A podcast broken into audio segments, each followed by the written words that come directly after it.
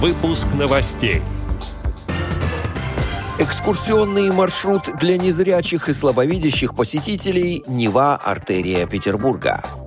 Рейтинг Яндекса на основе запросов со словами «новогодний костюм». Далее об этом подробно в студии Алишер Канаев. Здравствуйте. Здравствуйте. Как сообщает сайт Музея России, в 2022 году Музей истории Санкт-Петербурга запустит новый экскурсионный маршрут «Нева. Артерия Петербурга» для незрячих и слабовидящих посетителей.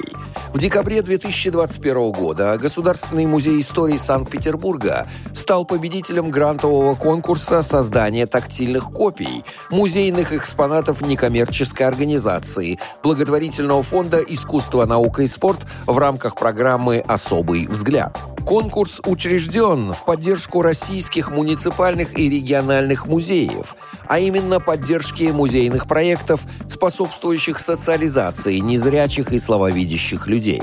Цель конкурса – улучшение качества жизни незрячих и слабовидящих людей с помощью обеспечения музейных экспозиций тактильными экспонатами.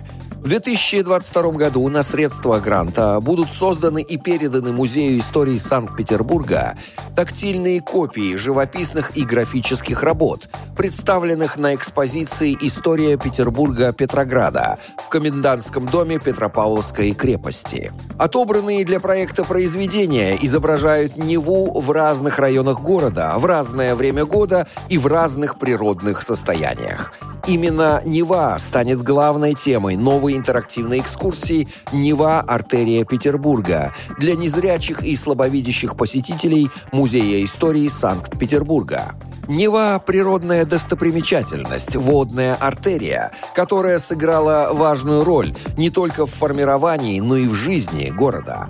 Благодаря реке Санкт-Петербург развивался. Она была свидетельницей разных исторических событий, в том числе и трагических. Обо всем этом пойдет речь на экскурсии. Ярким дополнением рассказа экскурсовода станут тактильные ощущения.